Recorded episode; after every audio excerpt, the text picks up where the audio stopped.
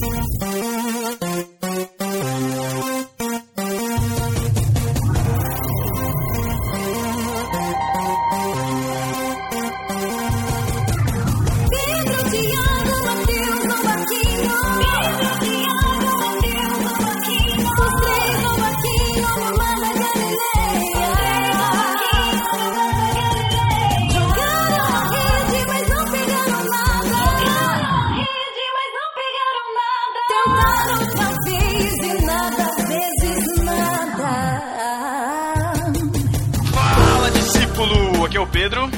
Thiago. Aqui é o Matheus. Estamos em mais um podcast no Barquinho, hoje para falar de um tema muito polêmico e há muito tempo prometido pra gente falar por aqui. Vamos falar sobre evolução. Enfim, vamos falar sobre evolução. Que medo, cara. Nossa, que legal.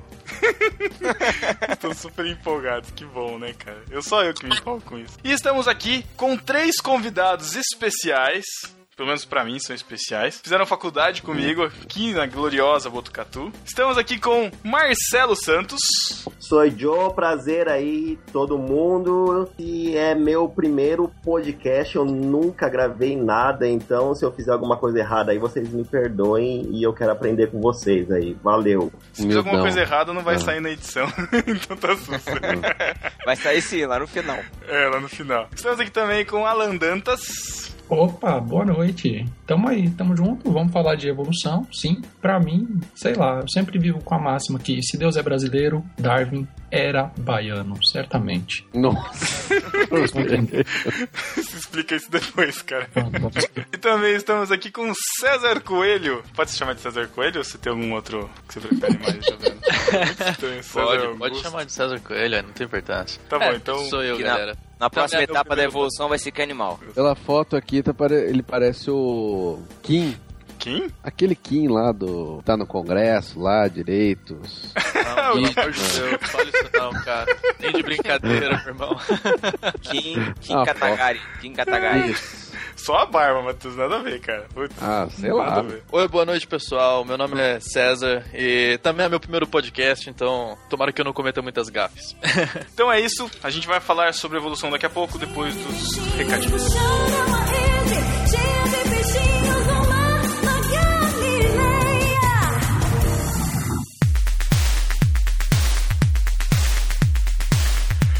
Recados rápidos antes da gente começar esse podcast. Estou aqui com o novo integrante da casa aqui de Novo Arquinho, Eric de Oliveira. Fala aí, chefe, beleza? Tô gostando de ver isso aqui.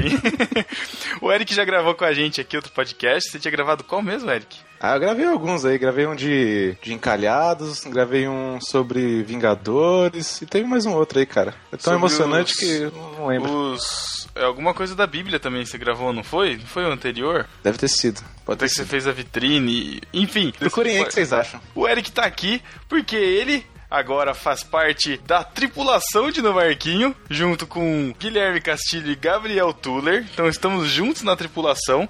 E também ele faz parte do novo podcast do site No Barquinho, que está hospedado no site No Barquinho, que é o Los Nachos. Exatamente, esse podcast aí que já é sucesso antes de ser lançado, né, cara? Cara, mas uma hora a gente precisa contar, é um case de sucesso. Já era um, já, já tinha ranking, já tava no ranking de podcast sem ter um episódio, mas tudo bem. Se fosse uma postagem do Não Salvo, ninguém ia desconfiar, porque o case foi bem parecido com o que eles fazem lá. Já tem até hater, né? Já tô sabendo? Caramba. Então é isso. Você escute aí o Natius, ele já tem dois episódios. A gente já fez um NB Apresenta para falar sobre o Los Natius junto com o Eric e com o Tuller. E também temos um novo podcast que estamos trazendo para casa, que é o podcast 2 em 1, lá do Davi Luna e do Júnior Luna que vocês já conhecem, que já participaram aqui também algumas vezes. Tem aí o podcast o último deles, o sobre gratidão, tá aqui no site, então você pode pegar aqui para escutar. Eles vão estar aqui junto com o Meditate, junto com os vídeos, então temos mais dois podcasts na casa. E eu falei no último podcast da Confraria que se você tem uma ideia de podcast, já veio gente falando já pra mim, se você tem ideia de podcasts, coisas diferentes e tem a disposição de fazer, porque, meu, a gente quer fazer muito podcast e não tem tempo, não tem como mesmo. Mas você manda sua sugestão pra nós e aí a gente vê o que, o que pode fazer, certo? É, Exato. Se for um podcast de comida, assim, de boa culinária, ia ser muito legal, hein? Eu não Nossa, conheço nenhum fale. que fale sobre boa culinária pra gente que não sabe cozinhar. É verdade, cara. Fica é. a dica aí. É, fica a dica, não fica dando ideia, não, que daqui a pouco a galera começa, mas tudo bem. Não, tem que ser bom, né, cara? Porque Los Nachos bateu recorde, hein, rapaz? ah, verdade. É. Fal- Falando em Los Nachos, falando de comida de Los Nachos, qual foi o tema do primeiro episódio dos Nachos, Eric? A gente falou sobre Star Wars. Episódio Muito 1, bom. 2 e 3, que são os episódios mais legais aí, segundo um monte de gente, né? Segundo um monte de gente que a gente nunca sabe onde estão, mas enfim, né, alguém deve gostar. Então, escuta lá a discussão deles sobre o episódio 1, 2 e 3. Já aviso que na segunda-feira, se você está escutando esse podcast na sexta, na segunda-feira sai podcast do No Barquinho sobre os episódios 4, 5 e 6. Você está se preparando aí para assistir o filme na outra semana, O Despertar da Força. A gente vai lançar na segunda-feira um pipoca sobre Star Wars. Então, se prepare-se. É legendário. E é isso, aí. né, Eric? É isso aí, Tá cara. de bom tamanho? Perfeito, perfeito. Então, vamos para o episódio.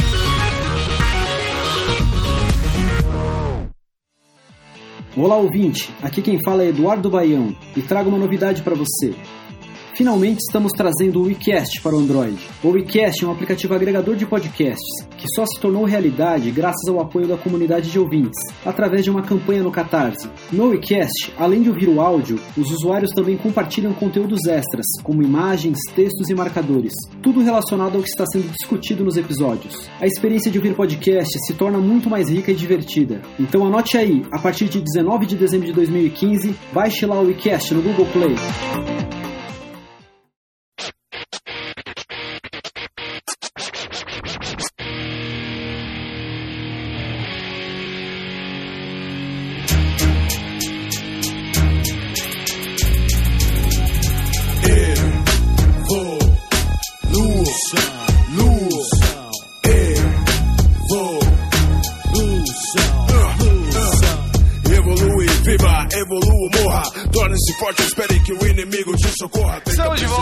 Falar sobre evolução, mas antes a gente precisa apresentar os nossos convidados devidamente, né? Já nos apresentou?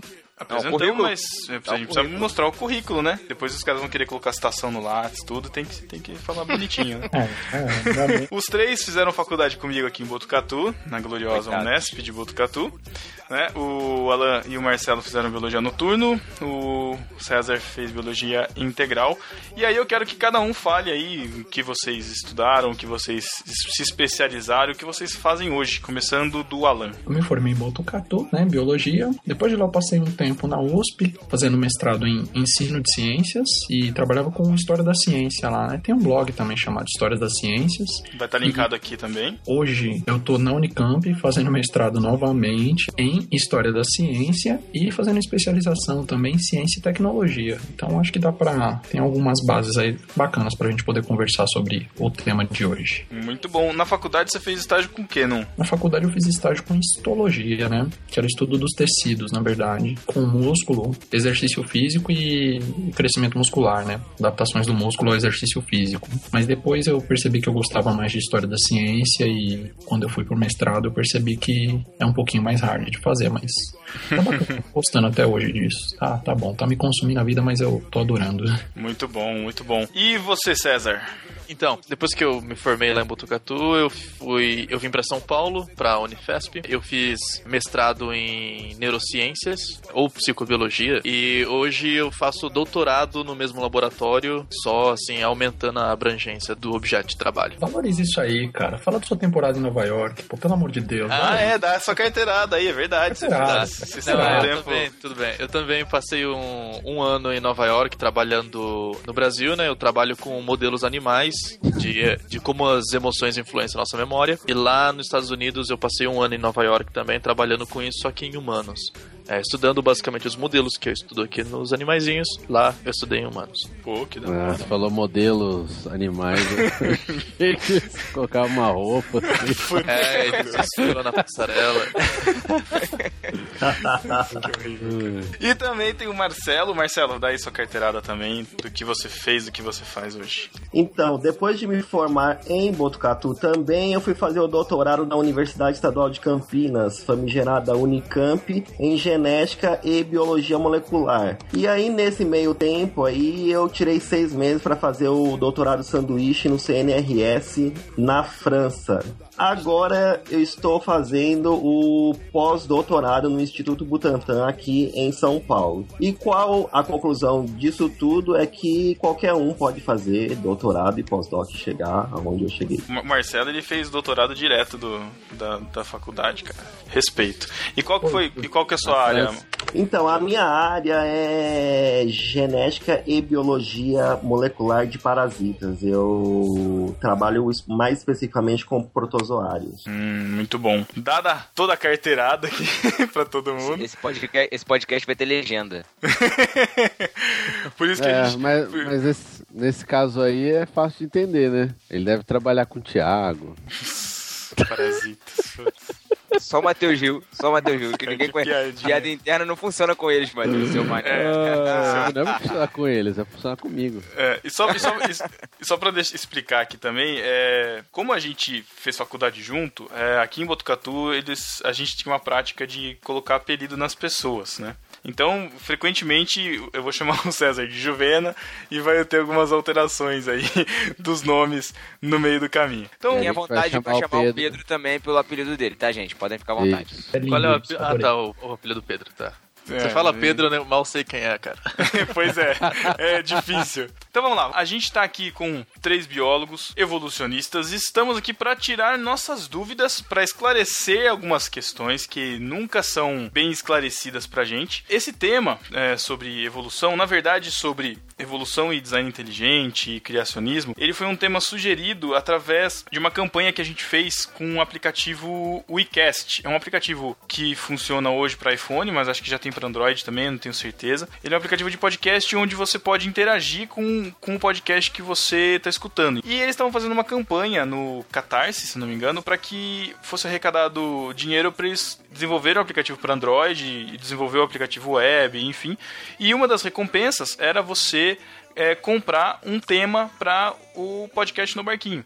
Então tinha o tema e tinha uma participação. A participação já foi, que foi do José Slay lá naquele podcast que a gente gravou sobre o filme O Primeiro Mentiroso. E agora a gente está fazendo uma segunda parte sobre esse tema. A gente já gravou um podcast sobre ciência para leigos, então a gente está fazendo uma, uma segunda parte desse, desse tema de ciência, que é falar sobre evolução, que é um tema que é, é muito questionado, é muito polêmico no nosso meio. O ouvinte Emerson Oliveira que comprou esse tema, então em tempo a gente está pagando aqui. E talvez a gente faça mais um programa sobre isso ainda, se render o papo. Então a gente está aqui para falar sobre evolução. E a primeira coisa, quando a gente fala de evolução, a gente lembra de Darwin. Quem foi Darwin? Eu quero saber por que, que ele era. Por que, que ele seria baiano. Eu também.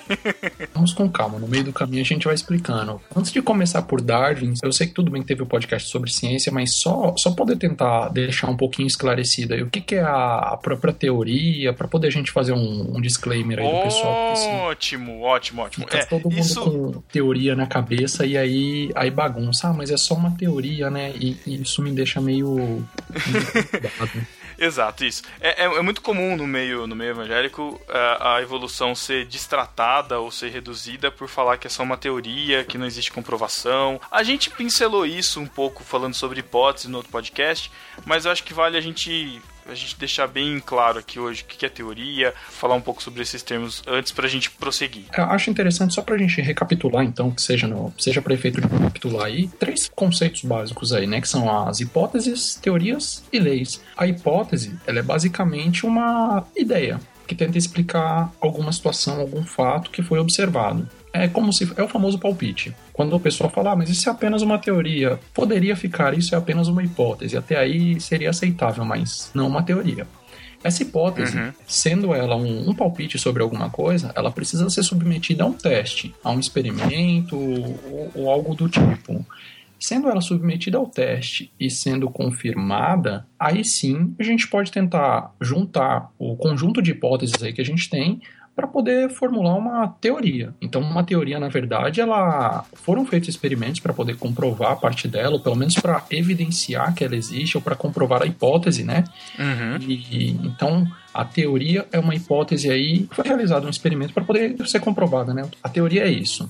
E as leis são, na verdade, não- eu não vou nem colocar numa escala hierárquica, né? Mas são alguns fenômenos que ocorrem com regularidade. Eles estão o tempo inteiro, então a gente consegue fazer algumas previsões com base nessas leis que a gente chama, que, que a gente chama, né? Algumas previsões, por exemplo, sei lá, a própria lei da gravidade, né? A gente sabe que as têm essa tendência a cair.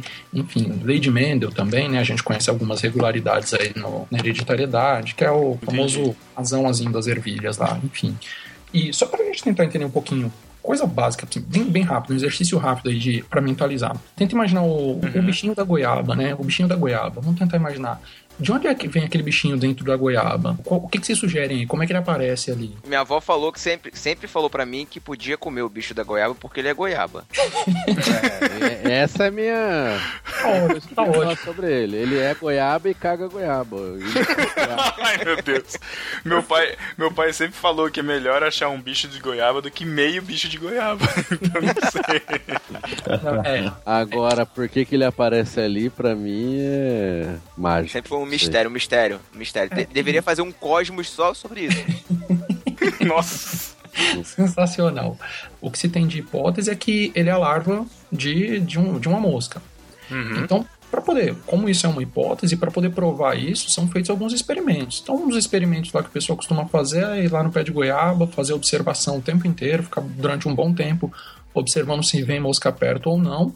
Em algumas goiabas, eles costumam colocar alguns saquinhos para poder cobrir a goiaba, né, para poder evitar que a mosca pouse por ali. E depois de um tempo eles tiram a goiaba que estava descoberta e a goiaba que estava no saquinho. E aí eles tentam observar para ver se tem realmente, de fato, esse bichinho, né? Eu acho que não chega a mastigar também, mas para poder para poder verificar aí se ela acontece. Então, se as goiabas que não têm a larva foram as que, que estavam lá no plástico, na verdade, eles estão confirmando parte da hipótese dele, né? Então, se estão confirmando a hipótese, ela foi submetida a um experimento, então a gente tem um, pelo menos um resquício de teoria, alguma coisa muito parecida com teoria aí. Tá? A ideia é basicamente essa, só para a gente poder diferenciar aí que a, teo- a- a teoria não é um palpite, ela está submetida a experimento, só para a gente Aham. não se perder. Isso, no podcast sobre ciência a gente falou um pouco sobre essa, essa questão dos testes que são feitos, sobre algumas linhas é, da história da ciência, falsificacionismo. A gente, a gente acabou pincelando isso, mas de qualquer forma está bem explicado. Então, fica claro que teoria é algo que minimamente foi, foi testado e comprovado, não é só uma ideia pairando no ar. A teoria, ela também, ela é como se fosse a proposição de uma explicação para uma série de evidências. Então, o que parte primeiro não é a ideia da qual você precisa da evidência para provar ela. São as evidências, os fatos que você tem, e aí você tenta propor um mecanismo para esses fatos, para que eles façam sentido, para que você consiga explicar eles. Mais ou menos essa que é- é- seria a lógica dos passos, assim, sabe? Então, assim, a- a- uma teoria, ela é simplesmente isso, ela é um modelo através do qual você tenta explicar uma série de fatos que acontecem. Por isso que na ciência, assim, as teorias vão caindo uma atrás da outra à medida que novas evidências vêm. Essas teorias não explicam essas novas evidências e aí algumas teorias atualizadas substituem essa teoria velha. Porque ela Entendi. explica mais eventos e mais fatos do que a teoria anterior. Entendi. Para dar um exemplo, o César. Então, vamos supor que a gente está numa cena tipo CSI, aconteceu um crime. Então, a teoria é você tentar explicar o, o que está acontecido ali, o sangue espalhado na parede, o, a unha que está dentro da carne da pessoa e não sei o que, sei que lá. Quando você tem mais informações sobre o caso, quando você vai tendo mais condições de analisar, enfim, você vai conseguindo polir um pouco essa teoria. Você não parte do princípio de que, tipo, se a pessoa morreu assim, vai ser assado. Não, você pega o cenário pronto e aí você analisa o cenário com base no que você tem na mão, certo? Mais ou menos isso. Isso, exatamente. É, no caso do CSI, você teria, vamos dizer assim, uma série de evidências, né? E você teria, assim, algumas hipóteses de como elas poderiam ter acontecido, de como o evento comeria, é, poderia ter acontecido.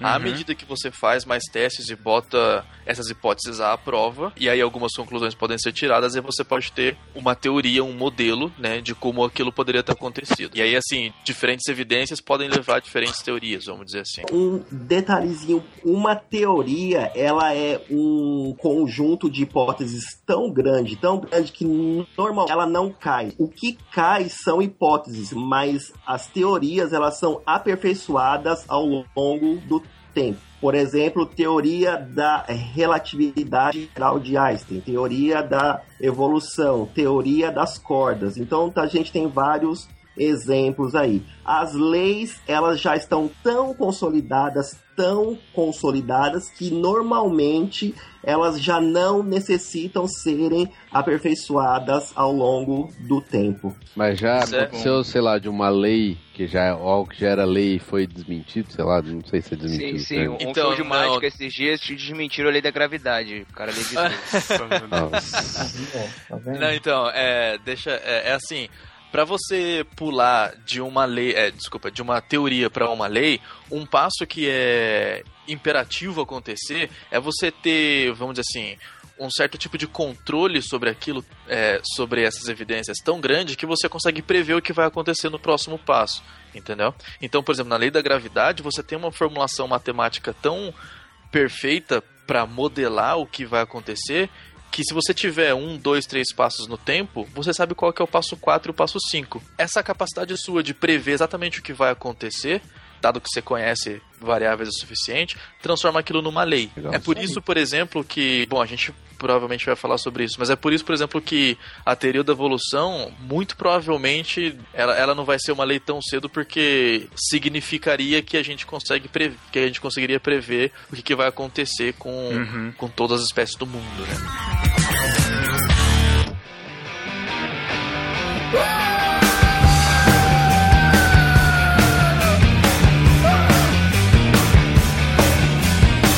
Quando a gente vai discutir isso no nosso meio cristão, enfim, porque muitas vezes o que as pessoas trazem é aquela ideia original lá de Darwin, do começo, lá de 1800 e não sei quanto, sendo que hoje as coisas já mudaram um pouco. Então, assim, eu queria que a gente trouxesse o que é evolução, o que Darwin fez, como que tá a, a teoria hoje, como que ela tá polida hoje, como que ela, como que ela se determina hoje. A teoria da evolução, ela não foi proposta só por Darwin.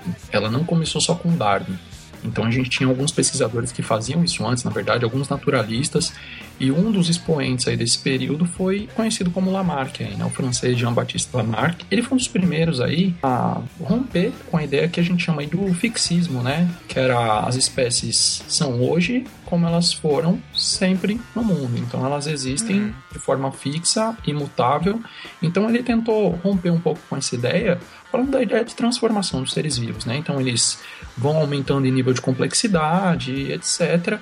Ele colocou- postulou algumas leis que hoje são foram aceitas por Darwin, eram aceitas ne- nesse período entre século XIX, mais ou menos, né, século XVIII e XIX, e essas leis caíram, né? São duas leis lá que a gente normalmente aprende no colégio, que é a chamada lei do uso e desuso. Os órgãos que você tem, quanto mais você usa, mais eles aumentam em complexidade. Então, o pessoal da academia adora isso, né? Ah, músculo. Ou...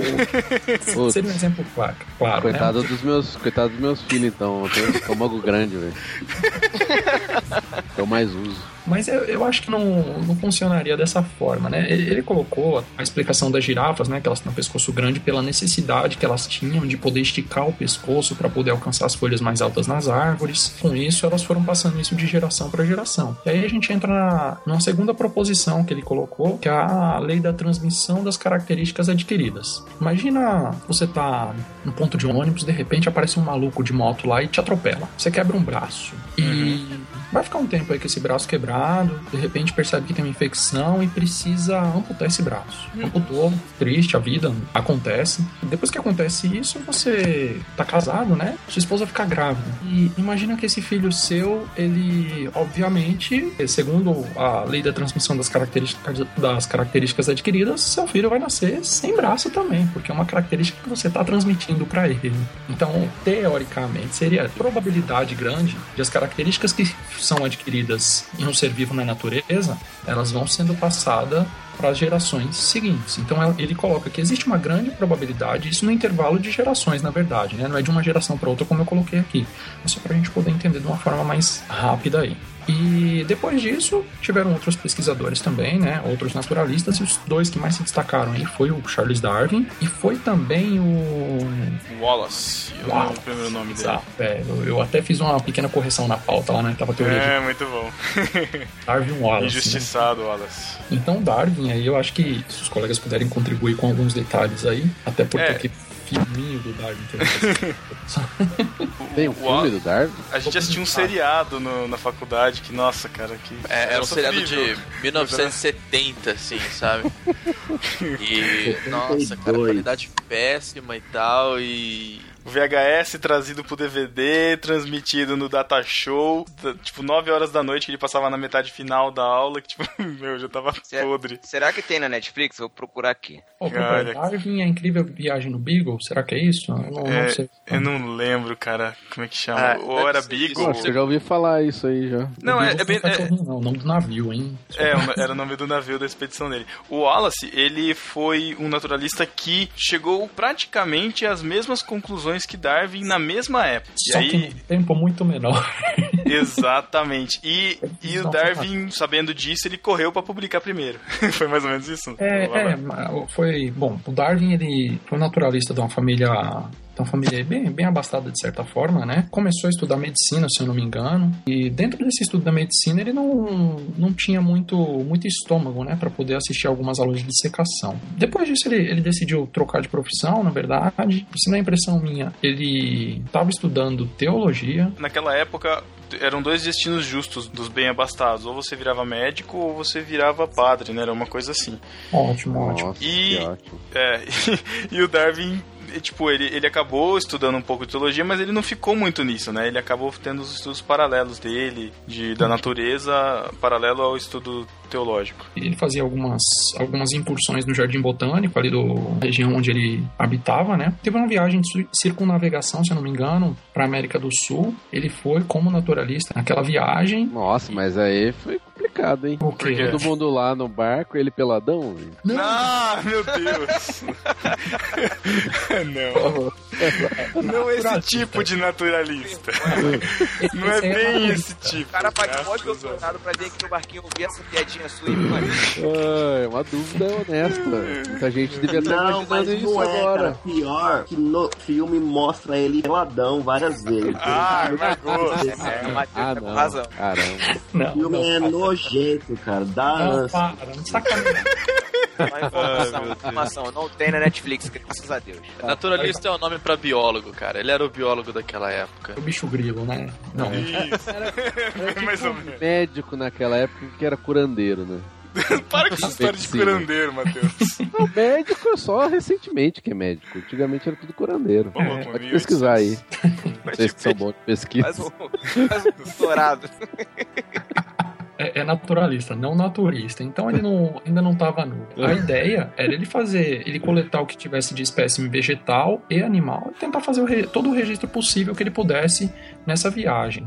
né? Então ele sofreu a influência de alguns, alguns pensadores aí no período, fez essa, essa viagem e a partir dessa viagem ele começou a chamar a atenção da comunidade científica da Inglaterra, porque ele estava descobrindo uma série de coisas eh, diferentes, né, pro, pro período. Estava confirmando ainda algumas teorias de alguns geólogos do período também. Então, todo o material que ele mandava para a Inglaterra chamava muito a atenção da comunidade científica. Antes dele voltar para a Inglaterra, ele já tinha já, já estabeleceu uma certa fama, né, por conta disso. Então, ele fez uma viagem enorme aí, passou pela América do Sul por diversos lugares, dentre eles Bahia. Nessa navegação também, um outro lugar que chamou a atenção dele foram as Ilhas Galápagos. E de toda essa viagem que ele fez, né, por Europa, América do Sul, parte da região africana também, Austrália, quando ele retornou, ele tentou fazer o resumo aí de tudo que ele conseguia, né, possível. Ele percebeu que existiam algumas regularidades entre os seres vivos, algumas semelhanças muito grandes. E de toda essa viagem que ele fez, ele percebeu aí pelo menos quatro fatos. O primeiro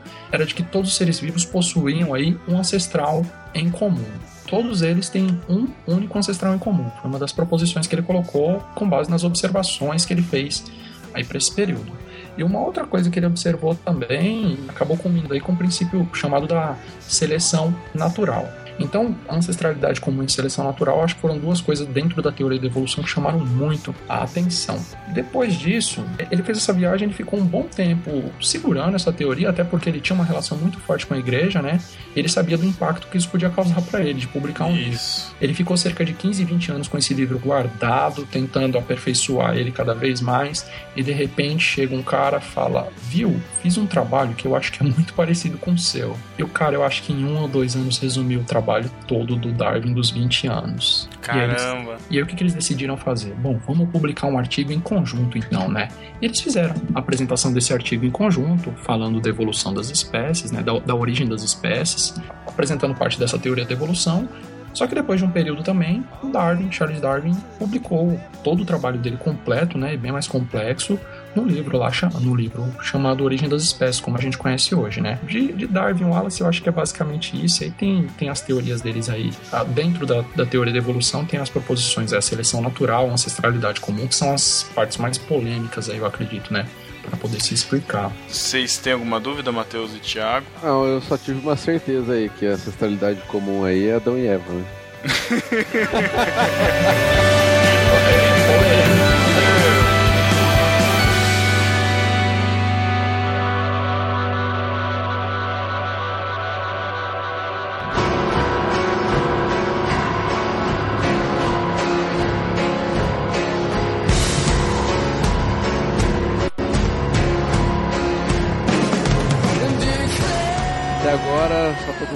eu já acredito.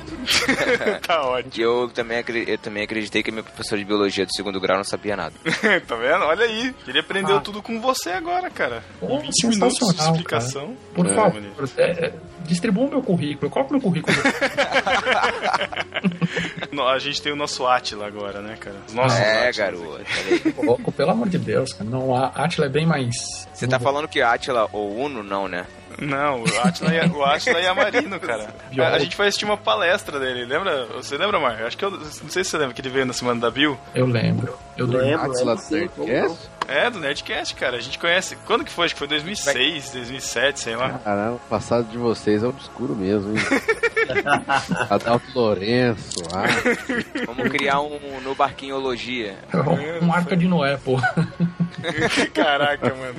Muito bom. Vamos lá. Então, dentre os principais pássaros que Darwin observou, a gente pode destacar quatro deles, sendo que cada um deles pertencia a uma espécie diferente. Ou seja, eles não se intercruzavam e não produziam descendentes férteis, pensando aí na definição biológica do conceito de espécie. Então, não é que era tudo tentilhão. Tentilhão é o nome dado por nós, mas cada um deles era uma espécie diferente de pássaro, que cada um deles se especiou em uma ilha isolada diferente de acordo com o ambiente propício naquela ilha. Então, uns tinham os bicos mais largos, outros bicos mais estreitos, mais finos. Um era adaptado para comer alimentos mais duros, outros alimentos mais moles, insetos. Uma coisa que é importante pontuar nesse caso é que quando ele observava toda essa variabilidade dos bicos e tal e dos tentilhões, ele começou a observar, vamos dizer assim, uma série de relações que poderiam explicar o porquê o bico era daquela forma. A forma do bico sempre vai determinar a função dele. Para que, que ele serve? O que, que o animal vai comer? Me diga a forma do bico e eu te digo o que ele come. Algo assim. E aí, quando você vê a distribuição geográfica desses pássaros, junto com a forma do bico deles e o que eles comem, você também compara essa distribuição geográfica deles com a distribuição geográfica de fósseis, por exemplo, e se você organizar tudo isso dentro de um gráfico, você consegue ter uma ideia mais ou menos até mesmo de, de como eles se dispersaram. Então você tem vários níveis de evidências, vários níveis de fatos que os mecanismos que ele propõe fazem faziam muito sentido, entendeu? E assim, são todos centilhões? São, são todos centilhões, mas o mecanismo pelo qual eles variam entre si é muito bem proposto pelo Darwin, sabe? Uhum.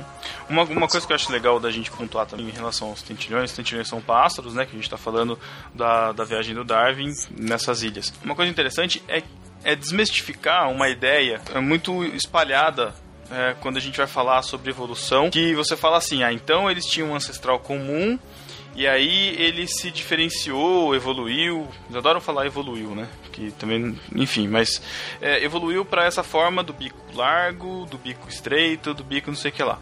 Mas e o meio termo? Que o meio termo é o defeituoso. Tá, porque o meio pera. termo não, não funciona. Porque Ixi, o meio termo, ele é o capenga, ele não dá, ele não encaixa muito bem nesse conjunto aí. Vamos, vamos tentar imaginar para ver se, se fica mais claro. É uma população de pássaros, vamos colocar no geral, pássaros e de repente ocorreu um evento que gerou o isolamento dessas espé desse, desse grupo de pássaros. Então a gente tem dois grupos de pássaros, tentilhões. Essas duas ilhas têm ambiente um pouquinho diferenciado. Por esse ambiente estar um pouco diferenciado e ter alimentos um pouco diferenciados também, essas duas populações começam a sofrer pequenas modificações. Elas acabam ocorrendo de forma lenta e gradual e ao longo de várias gerações, de modo a não gerar prejuízo para a gente ter, por exemplo, sei lá, eu vou ter um mutante no meio das espécies, aí eu vou ter uma população mutante. Não é isso que vai acontecer, são poucas espécies ali que podem, podem aparecer com defeito, na verdade, mas isso vai acontecer ao longo de várias gerações, é um processo lento e gradual, como, como o Darwin colocou aí, né? Por isso que eu fiz a brincadeira lá do Darwin, Bahia, é um processo lento. Ah, agora sim. Mas, Nossa. enfim, Caramba. é de biólogo, cara, é, é, é lindo. Mas enfim, é, e é, essas duas barreiras, essa barreira geográfica que está entre essas duas ilhas fez com que esses dois grupos de pássaros que eram de uma mesma espécie começassem a se modificar ao longo das gerações. De modo que quando a gente colocasse esses dois grupos juntos de novo, eles não conseguiam se reproduzir para gerar um descendente fértil. Então, pelo que a gente conhece como espécie em biologia, tem que ser um grupo que se reproduza e gere descendentes férteis. Então, como eles não tinham mais isso, a gente tinha aí duas espécies diferentes. Esse é- Esse é o chamado mecanismo de especiação, né? Tem o isolamento geográfico primeiro e depois isolamento que a gente chama de reprodutivo, né? Que eles são incapazes de se reproduzir. É, por conta disso aí surgem essas, especiali- essas especiações, né? Não especializações, isso é outra coisa. Mas só pra gente entender. E aí essa forma intermediária aí, cara, é é bem complicado falar nela, na verdade, porque são mecanismos aí, eu acho que genéticos, na verdade, que vão fazer pequenas modificações no indivíduo, mas não é a ponto de deixar ele capenga, de deixar ele defeituoso. Uhum. Se ficar, vai morrer. E a gente tem que lembrar que não é um indivíduo só na população, um indivíduo só, né? Na espécie, é uma população. Então, alguns, certamente, se tiver alguma mutação, algum problema, como a própria espécie humana tem, vão, vão ter algum problema. Mas de, espécie animal, na verdade, contando com toda a população, aqueles que estão mais adaptados vão acabar sobrevivendo, né? Vão acabar Uhum. Perdurando aí, passando essas adaptações, essas modificações para a geração seguinte. Aí a gente pode puxar até um gancho para essas formas intermediárias aí, que seria um gancho para os fósseis. Muita gente acha que as formas não intermediárias elas não existem ou nunca existiram porque nós não conseguimos observá-las hoje. Só que frequentemente nós esquecemos dos fósseis aí que são às vezes são indivíduos que possuem é, características às vezes intermediárias entre duas espécies aí. O que eu quis dizer com intermediários, assim, no caso de quando a gente vai discutir isso, é, por exemplo, a pessoa imaginar um ornitorrinco, sabe? Que tem pata de pato, bico de pato, mas bota ovo, e o cara acha que aquilo é tipo. É um elo perdido que não faz sentido, sabe? Ou como o próprio Adalto falava, né? Que a transição de nadadeira para pata, e aí tinha uma nadadeira que não servia para nadar, uma pata que não servia para andar, e como que é explicado isso? E- Essa é uma das grandes polêmicas, assim, que existe no nosso meio e que, por ignorância, a gente não, não, não é explicado, sabe? Fica, fica essa, essa explicação faltando, entendeu? Eu diria que polêmica é você citar o Adalto nesse podcast, vamos, A gente vai chegar nele. vamos pra frente. A questão dos fósseis também é algo muito polêmico, porque quando você, vai, quando você fala de fóssil, você fala de coluna geológica, você fala de tempo, de milhões de anos, e aí a ideia da criação jovem que acredita que a Terra tem 6 mil anos ou menos, né? Sou 10 desse, mil anos ou menos. Aí é o grande conflito, né? Aí é que aparece o grande conflito, eu, eu acredito. Mas eu- eu- esse negócio dos fósseis aí, eu de verdade, eu, uma das coisas que me dificulta quando fala de teoria da evolução é que eu imagino que teria que ter, sei lá, milhões de fósseis de transição entre um bicho e o outro, sabe? Eu não, consigo ver que de um. A gente nem, a gente nem entrou nisso na, na sopa lá, esqueci o nome, aprendi no colégio lá. Cordial. É, isso. Da sopinha lá, chegou até o homem, sabe? E não tem. esses monte de fósseis no meio, pra mim é difícil. Então, É, isso tá um pouco, isso tá um pouco relacionado com a dificuldade de se produzir um fóssil na natureza, cara. Para que um, um organismo seja fossilizado, alguma coisa tem que acontecer, assim, isso, né, toda a sua estrutura ou parte dela seja preservada, ou um evento que, vamos dizer assim, mate esse organismo de uma maneira muito rápida e, e recubra todo o seu corpo de uma maneira muito rápida tem que acontecer, sabe? Sei Ele lá, não um- pode decompor, né? isso, pra que ele não tenha tempo de se decompor antes, sabe? E, e ainda assim, putz, às vezes ele tá lá embaixo da terra num evento desse e a maioria dele vai se decompor do mesmo jeito. É por isso que é difícil, assim, a- a- quando a gente imagina os fósseis, quer dizer, quando a gente tem os fósseis e tal, a gente imagina que aquilo era só um fragmento, era só, tipo, uma unidade de uma variabilidade muito maior que poderia existir naquele tempo, sabe? Então isso é uma, isso é uma coisa que, que é, é realmente um pouquinho complicada de se imaginar e é onde tem assim os, os gaps, né? Tipo, eu tenho o produto final e esse produto intermediário, mas a distância entre eles ainda é muito grande, sabe? E aí a gente não teve nenhum evento fossilizador, vamos dizer assim. É, entre esses dois pontos, sabe? Então fica, às vezes fica difícil mesmo de ver, meu. Às vezes Vai. você tá imaginando que teve um cataclismo e foi um barranco que caiu e soterrou o cara e, tipo, é que você tá naquele lugar ali e achou um fóssil. Exato. Uma coisa interessante sobre os fósseis é que algumas pequenas predições já são feitas assim sobre eles, sabe? Por exemplo, você começa a ter pontos aqui, pontos, pontos que eu digo é assim, é, fósseis de determinada idade, e aí você fala assim, beleza, eu tenho a hipótese de que se eu tiver um espaço é, fossilizante, um lugar que tenha fósseis de tantos milhões de anos, eu sei que tipo de fóssil que eu vou encontrar lá. Por ele fazer todas essas medições sobre os fósseis, sabe? E aí ele começa a fazer esse rastreamento e algumas predições. E quando ele vai nesse, é, sei lá, por exemplo, um lugar que tenha fósseis de 100 milhões de anos, ele vai saber ou é, vai ter uma noção de que tipo de fóssil que vai ter lá. E uma coisa interessante é que eles começaram a de fato encontrar esse tipo de fóssil que eles estavam pre- prevendo, é, não prevendo. É, tipo que eles estavam hipotetizando encontrar, Uhum. sabe?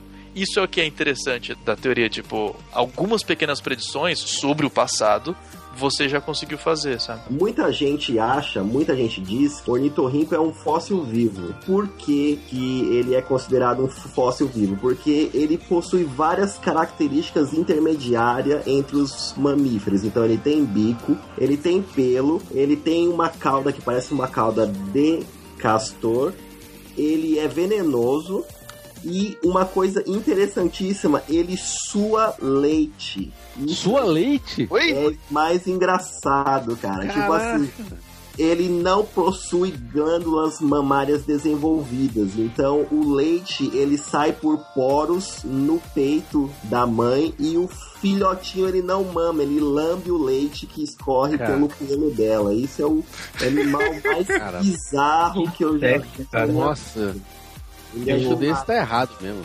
Eu tô Pois é. pesquisando aqui. O ornitorrinco é um animal de algum universo paralelo que foi esquecido aqui, cara, com certeza. Com certeza, com certeza.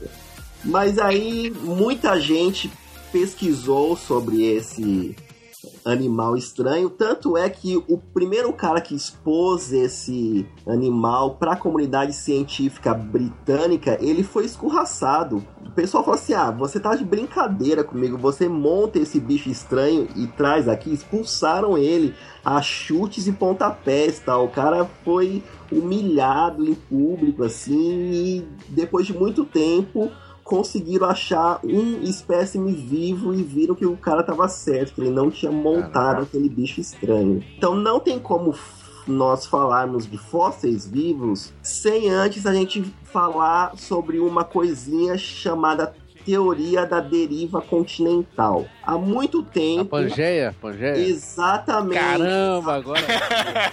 Ah, os Nossa, tá sendo exercício de memória aqui que tô É, vendo. Mas olha só, o Matheus só lembra da Pangeia porque rima com geleia. Ah, Nossa, pode Thiago crer. de péssimo, cara. Do Ele gosta de comer, cara, ele só nossa, pensa em comida. Ai, ai, ai. Gordo. Ah, ele já falou, é, já falou da sopa, né? Lembrou da sopa agora. É, exatamente, exatamente. Tá bom. Vai, Continua, mano. Pois é. Então, um cara é, muito esperto que eu esqueci o nome dele, eu não estou lembrado quem teve essa ideia brilhante, que não é tão brilhante assim, de pegar o mapa mundi e olhar para o mapa e ver que o mapa da América do Sul ele encaixa quase que perfeitamente na África. Então, se você juntar os dois, é como se fosse um quebra-cabeça, um encaixa no outro. E aí o cara teve a ideia de que a Terra ela se move. Daí a explicação para os terremotos e outras coisas que ocorrem no planeta Terra. Terremotos, erupções vulcânicas, entre outras coisas mais. A parte que deu origem à África, Oceania, aquela parte ali, ela se deslocou do continente, provavelmente um continente que era formado junto com a África e a América do Sul. Ele se deslocou antes e todos os mamíferos placentários, ou seja, aqueles que os filhotes são ge- gerados dentro do útero interno na barriga da mãe, eles foram extintos. E somente sobreviveu aqueles mamíferos que não eram totalmente desenvolvidos na quando a gente fala em geração de filhotes. Por exemplo, ornitorrinco, canguru, equidna e outros bichos estranhos que estão presentes naquela região da Austrália. Ou seja, na Austrália não existiam mamíferos placentários, nenhum. O que se tinha lá era canguru, ornitorrinco, entre outros bichos estranhos. Caraca. Então, por É. isso que esses bichos conseguiram se desenvolver lá, porque eles não tinham predadores. Ou seja, eles não não houve uma pressão, não houve uma pressão do ambiente para que eles pudessem ter sido selecionados. Ou seja, eles viviam ali tranquilões na. Austrália, de boa, tem praia, ambiente bom, tem água, então eles viveram ali. Esses animais que o Marcelo tá falando são os marsupiais, que eles têm aquela bolsa na frente. Então, é, se vocês, me corrijam se eu estiver errado, mas tem Tá gambás certo, que, que tá vivem aqui no Brasil, que eles são é, placentários, e tem gambás na Austrália que eles são é, marsupiais, né? Não sei se Caramba, sério? Sim. Eu, acho que sim, né? Não são mais ou menos a, a versão marsupial. Mas, mas assim, não, não tinha, não tinha nenhum placenta lá, de placenta lá? Então, o que, o- que o Marcelo tá falando é que eles, eles foram. eh, sofreram uma pressão de seleção, que é algo que a gente também vai ter que explicar, e não, entre aspas, não vingaram, entendeu? Aí fica o que, quem sobreviveu, quem ficou adaptado, quem foi o mais forte, bem aspas no ar, foram os marsupiais. Então, continuaram você tem uma vaca lá hoje, ela é importada, não existia lá. É, tan- tanto que a, a Austrália é um caso bem interessante que já houveram vários é, surtos de pragas assim lá, né? Eu, eu acho que uma, uma das mais com eu já ouvi falar de praga de sapo e de praga de coelho lá. Eu não sei se se, se procede, porque você introduz um, um, um ser vivo lá que não faz parte daquele da, da- daquele ecossistema e ele não se encaixa. Então ele não tem um predador natural. Vamos supor que um, um coelho seja um animal desse tipo. Não tem um animal, um animal ali que vai comer o coelho.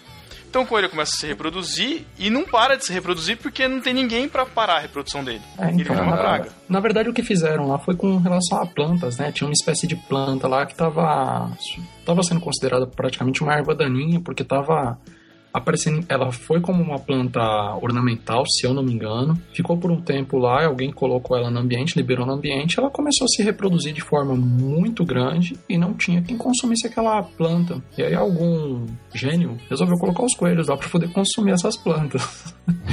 As plantas acabaram, só que eles conseguiram outro problema lá, né? Até que eles tiveram que fazer cercas é, em, em alguns locais da cidade, como se fossem fronteiras mesmo, para poder os coelhos não avançarem mais. Caramba, que louco. Um negócio maluco, né? Mas é, isso aí tem todo. Bom, tem em todo lugar, não, né? Mas teve em Fernando de Noronha um caso muito parecido também, né? Mas, enfim, passemos aí.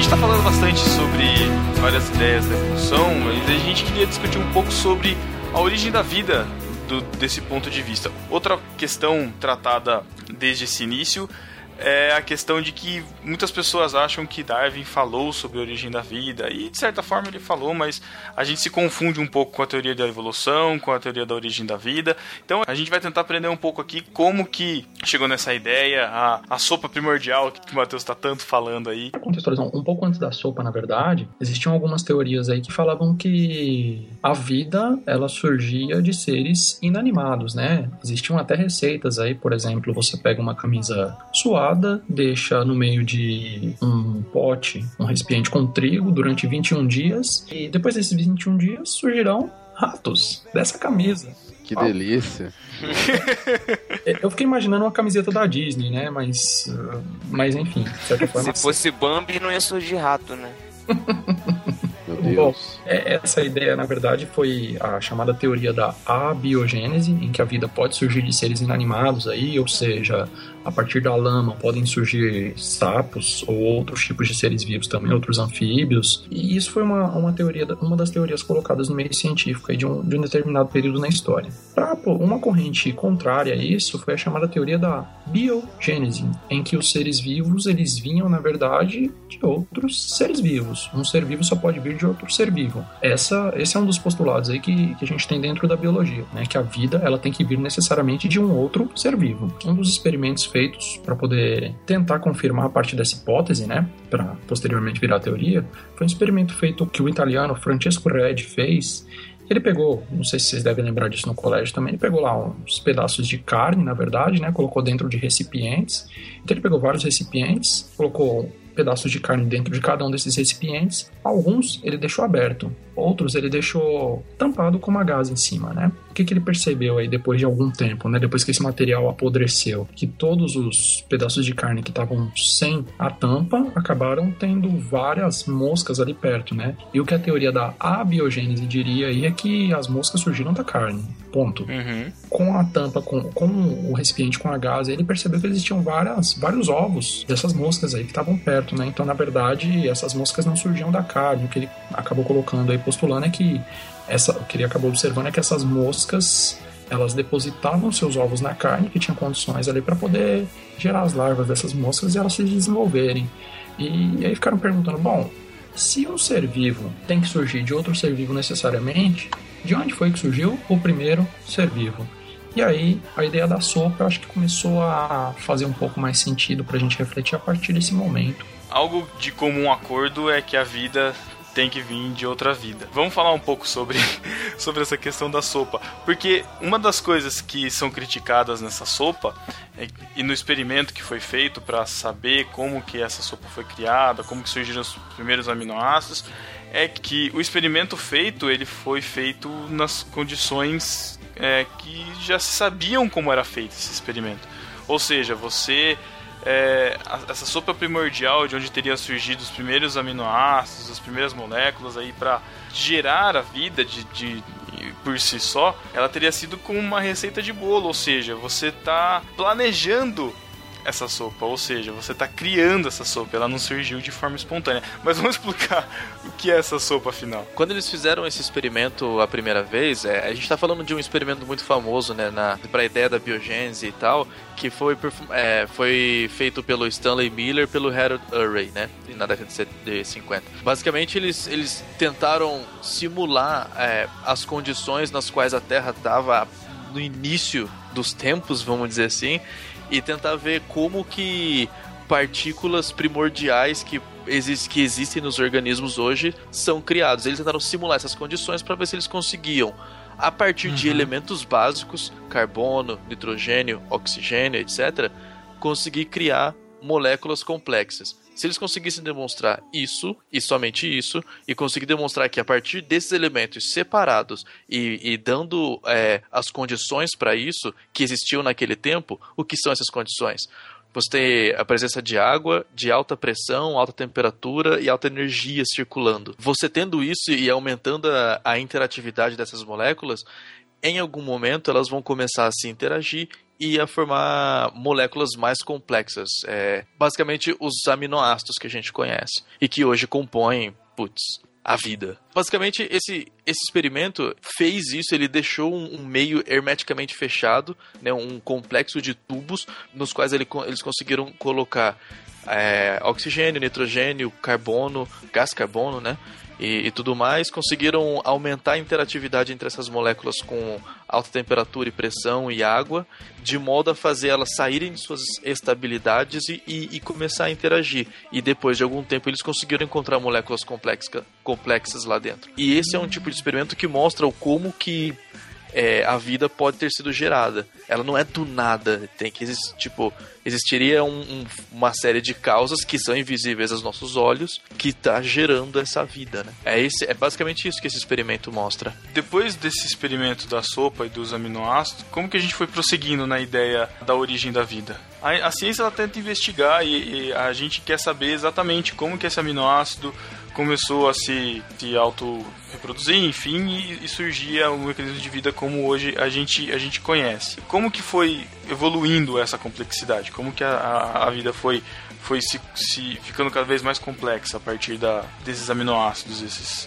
esses proto-aminoácidos, enfim? Esse é um dos grandes enigmas da ciência ainda até hoje. Então, existe um gap, existe um gap que seria um espaço aí entre esses experimentos que conseguiu gerar esses aminoácidos que eles chamam de coacervados e a origem da vida. O que se sabe hoje cientificamente é que provavelmente o último ancestral comum anterior a todos os seres vivos, o que se imagina é que esse ancestral seria uma molécula de RNA e não seria um aminoácido, porque um aminoácido ele não possui a capacidade de se auto-replicar, o que já não ocorre com a molécula de RNA. Ela pode se auto-replicar e posteriormente, possi possivelmente, ela deu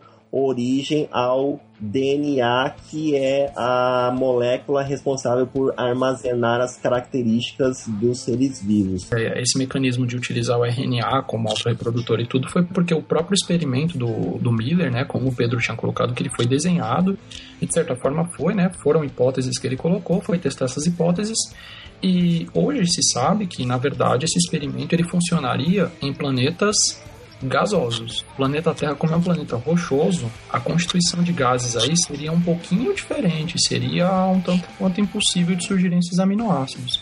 Então, um outro mecanismo para tentar explicar a parte da origem da vida foi basicamente esse que o Marcelo está colocando aí pra gente, o do RNA. Uma hipótese curiosa, mas nunca ninguém conseguiu falar que essa hipótese estava certa ou errada, é que a gente não sabe realmente se a vida se originou aqui ou se a vida também, uma outra hipótese é que ela tenha sido trazida para cá através de meteoritos. Só que aí a gente transfere a questão, ou seja, se a vida não se originou aqui, ela provavelmente se originou em outro planeta, ou seja, como ela se originou neste outro planeta. E assim vira um ciclo, um ciclo sem fim.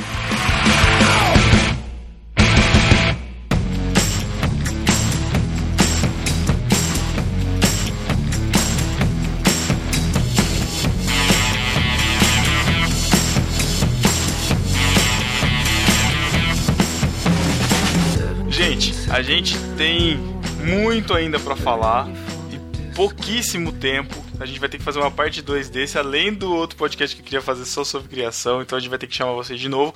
Mas pra encerrar, um assunto que não tá aqui na, nesse tema principal, mas é algo que eu sempre falei nos podcasts que a gente participou e citava sobre esse assunto, que é em relação ao criacionista famoso, um cara que é conhecido no meio das igrejas, que faz palestras direto no meio da igreja, todo mundo idolatra ele porque ele é um cientista criacionista, que é o Adalto Lourenço.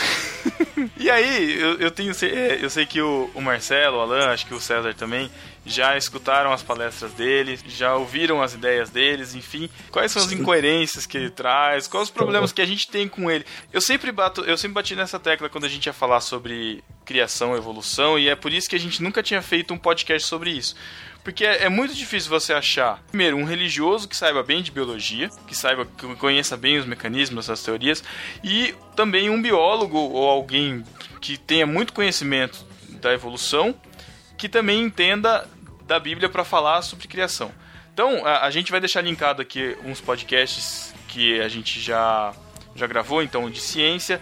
Tem também um BTcast, que é um podcast sobre teologia, que ele fala especificamente do Gênesis, do 1 ao 11, e é interessante que ele se divide em dois times, um que acredita É. que a criação foi literal de sete dias, outro que acredita já na criação como se fossem eras e, e tempos separados, mais ou menos como o, o evolucionismo teísta. Só que a gente nunca consegue encaixar a- a- as, as coisas, assim. Aliás, né, encaixar no sentido de trazer alguém que conheça bem dos dois lados. E o Adalto, ele é alguém que apareceu no meio evangélico é, justamente para responder as questões que todo evangélico tinha e, de certa forma, falar o que a gente queria escutar, bem assim. Então, algumas coisas que ele falava, a gente realmente fica intrigado com a questão da, por exemplo, a questão da complexidade. Ah, você corta a Barça e joga lá do céu e ela não vai se reorganizar, a questão da complexidade. Mas também tem umas coisas furadas, como esse negócio da, da, do fóssil de transição, o cara que tinha, que tinha nadadeira e vira na pata. Então eu queria que a gente falasse algumas coisas aqui. Ele, Porque- ele fala muita coisa de datação também, né? De, da- de método de datação, É, sobre, o, sobre dilúvio, enfim. A- o, o- o meu primeiro preconceito com ele é o fato dele ser físico. Tá, posso fazer algumas perguntas aqui rapidinho? Pode. O podcast no Barquinho tem CNPJ registrado? Não. Não. Não. Por quê? Vocês têm bons advogados? Vai dar processo. Quero. Vamos, vamos pegar leve então pra. Não, não, não. não Então, rapidão, Não, posso, posso falar? Eu, Pode. cara, até eu ver esse nome na pauta, eu nem sabia quem que era esse cara, velho. eu nunca Pois tinha é. ouvido falar do nome desse maluco aí, não, cara. Então, Cara, o e ele- que gente tá em todos os- falando, ele vai Thiago. ficar sendo o maluco durante o podcast inteiro. constantemente, é, e na época que vocês estavam aqui em Botucatu, ele veio umas duas ou três vezes, então fizeram bastante propaganda, eu fiquei mal animado no começo, mas depois a gente vê que algumas coisas que ele fala são muito forçadas, algumas coisas que ele vai confrontar de Darwin são coisas como a gente falou no início, da teoria original, ele não pegava os conceitos mais aperfeiçoados. Então a gente fica meio assim. Então eu queria que a gente falasse, porque eu, eu acho que conhecimento nunca é demais. Eu acho que se a gente. é, A gente não pode ser enganado nem por um lado nem, por, nem pelo outro. Então, se o cara tá fazendo. tá falando ideias erradas, ideias que não, não são verdade, a gente tem que falar. Eu acho que. Você acha que ele é leviano em alguns momentos? É, eu acho que sim. Acho que Eu não sim. tenho, eu não que tenho conhecimento científico assim. Sabe por quê? que sim, eu vou explicar por que isso. Eu espero que vocês entendam aí um pouco. Vou tentar pegar leve até pra poder evitar um pouco aí. Bom, primeiro eu acho que a gente tem que fazer justiça aqui. Ele não é o único, tá? Que, que acaba falando disso, né? A gente tem outros aí, dentre eles, eu não vou colocar o nome do cara aqui, mas ele é muito famoso no Twitter. Não por Pode falar. falar, de- pode falar. É um professor da Unicamp, não é? Tem um professor Não. da Unicamp de Silas bioquímica. Malafaia. Eu Ah, não, não. Então Malafaia não precisa falar, não. Não, não, não, brincando. não. Aí não conta. Malafaia não. Corta, corta, Malafaia corta. Tá, corta. Não, não, não é que corta, não. É que não conta mesmo. Não, é porque ele é pastor, então. Não, mas porque, assim, pra mim, ele e o Adaltos, os dois se assemelham muito em uma coisa, que pra mim é o que, assim, destrói tudo. E eu vou colocar aqui. Pelo, por- quando a gente começou a assistir as palestras dele, não- eu aprendi muita coisa ali, no sentido de conseguir entrar pra faculdade, pra sala de aula, e questionar um pouco mais a visão biológica das coisas. Eu acho que esse foi o ganho que eu tive lá dentro da faculdade, depois de assistir uma palestra dele. E fora a camiseta também, que era muito legal, dava pra pagar de nerd. a camiseta era bonita, cara. Não, não, tá como, não tem como negar. Mandei vídeo pra ele até, pedindo pra ele me explicar o que da camiseta. Foi, foi bacana, uma relação legal. No começo. O grande problema dele pra mim tá em como, é- como é a visão dele sobre ciência. Tá? É, a gente tem um primeiro problema lá, antes de, antes de mais nada, que é o da formação dele. Vamos colocar lá, ele provavelmente ele apresenta as credenciais dele como um, pesquisador formado em universidade estrangeira, certo? Só me corrijam aí se Isso, isso. Ele, ele se apresenta como mes- é, é, mestrado em física por uma universidade X dos Estados Unidos. Bob Jones University isso, e Clemson isso. University. Sobre as universidades, não, não é preconceito, tá? É só um dado aqui que eu vou colocar para poder a gente tentar fazer uma, uma relação mais lógica aí. Essas duas universidades em que ele se formou, elas basicamente, basicamente elas têm é, a orientação religiosa, tá? Fundamentalmente, é fundamentalmente religiosa. E não por acaso são universidades criacionistas. Então, parte da formação dele Olha começa aí, eu não sabia disso não. então, parte da formação dele começa daí. Eu acho que é um, é um, é um tem vários outros problemas ali que, que na pesquisa aí a gente vai começa, mas é, é um problema de orientação aí. É uma outra coisa é se você é um pesquisador aqui no Brasil, o que você tem que ter necessariamente é uma ficha mostrando todas as suas credenciais e tudo que você produz. E para você se mostrar como pesquisador, para ter um pouco de credibilidade na área científica, felizmente ou infelizmente para alguns, você tem que ter um, uma, não é uma rede social, né, mas é um chamado currículo numa plataforma chamada Lattes. Vamos dizer assim. É um LinkedIn científico, né? A gente Tá. pode colocar assim. E esse currículo, normalmente, quando a gente tem uma formação aí, o mínimo razoável que seja, tem tudo que é de informação acadêmica, de formação nossa, é colocado nesse currículo. E o primeiro trabalho, né, a se fazer, bom, se Adalto Lourenço é um pesquisador renomado, passou por instituições renomadas, ele tem isso registrado nesse currículo Lattes, que é por onde a comunidade científica, ou parte dela pelo menos, vai reconhecer ele. Cara, acho que o meu currículo da graduação é três vezes maior que o dele, com mestrado e tudo. Caramba! Meu, o currículo desse cara é muito pequeno. Ele não tem produção nenhuma, tem muito pouca produção, tudo bem. Ele tem ali livros e tudo, mas o artigo que ele tem publicado, ele é um, dois, três, quatro. Ele é o quinto autor de um, de um artigo com seis autores publicados. Só Aliás, aliás, rapidinho, é, a ordem dos autores significa o que nessas publicações? Só pra gente É, ficar. seria uma ordem de hierarquia, na verdade, aí de quem tá, quem, pro- quem colaborou mais para esse trabalho, quem colaborou menos, né? Às vezes. Ah, então aqui no barquinho, por exemplo, seria Pedro, Tiago, Matheus. Ah, entendi. É isso aí, é basicamente isso. E outra coisa, esse próprio artigo que ele publicou não tem relação nenhuma, pelo menos pelo que eu percebo aqui, com a evolução. Que ele está falando de efeito da umidade em contraste de imagens, alguma coisa assim. Na verdade, é, é relacionado a um pouco da física lá do trabalho que ele está fazendo. E aí, aí, aí a gente entra num problema sério de formação. Por quê? Como o Pedro falou, se incomoda um pouco pelo cara ser físico, né? Eu, na minha sã consciência, eu dificilmente tento me intrometer em economia, em assuntos de economia, de política, porque eu sei que tem pessoas bem capacitadas e bem informadas para isso. Então, quando eu vou falar, eu falo, mas não é com propriedade nenhuma, é baseado em mu- muito pouca coisa, é baseado em compartilhamentos de Facebook também, né? De vez em quando. E, e, assim, eu não entro, não me atrevo porque eu não tenho formação suficiente ali para entender as entrelinhas dessa área, né? Por todo o processo de formação que a gente passou. A biologia, por si só, é algo muito complexo. Falar de evolução, além de complexo, além de polêmico, é complexo demais. Nem biólogos, os próprios biólogos compreendem com perfeição isso. Uhum. E aí, de repente, me entra um físico para poder falar de relações entre seres vivos e de evolução das espécies. Isso é um problema seríssimo. Então, assim, é, quando ele fala de, de universo, quando ele entra no campo da física, eu até tenho algum. Eu acho que eu até tenho algum respeito por ouvir ele, mas quando entra no Uhum. a biologia já é muito complicado, né? Senão, eu, eu às vezes quero rasgar meu diploma, falar, pô, se o cara fez física, tá entendendo muito mais de biologia do que a gente, tá questionando a evolução assim, é, é complicado. E, e o ponto mais gritante aí, na verdade, é a visão que ele tem sobre ciência. É uma visão do século XIV, cara. Século XIII e XIV. Qual é a visão que ele tem e que hoje perdura ainda em alguns momentos, né? É a visão de que a ciência é uma verdade absoluta. De que tudo que é falado na ciência não pode ser questionado e nunca vai se modificar. E isso não é ciência, cara. A Uhum. ciência hoje, na verdade, ela se move por questões. Ela não confirma um fato e deixa uma teoria ser uma teoria para sempre. Essa teoria vai sofrer questionamento, vai sofrer bombardeamento por todos os lados para poder tentar ou ela se consolidar ou ela cair na verdade, para a gente poder tentar descobrir um grau de verdade, esse verdade é bem entre aspas, né, para a gente poder compreender mais de algum mecanismo qualquer da natureza. O criacionismo ele não precisa ser científico para ter crédito. Ele tem crédito independentemente se ele, se ele é científico ou não. Ou seja, seria uma coisa inversa aí, porque a ciência como ela é hoje, Ou seja, o criacionismo científico, ele está nada mais admitindo a hipótese de que, ele pode estar errado, assim como a ciência o faz hoje. Então, Sim. acho que são E aí, o que, que ele coloca lá pra gente, né? Pelo menos o, o que eu me recordo aqui das palestras dele. Ele mostra uma visão de ciência como algo assim muito rígido, né? Falou, a ciência provou isso. O caso do Selacanthus lá, que era um peixe que a ciência tinha dado como extinto, né? Uma espécie, uma espécie de Uhum. peixe. E aí, de repente, num determinado período, pes- pescadores na África encontraram um peixe vivo. E, pô, não, a, a ciência tá mentindo. Primeiro, a ciência é feita por seres humanos.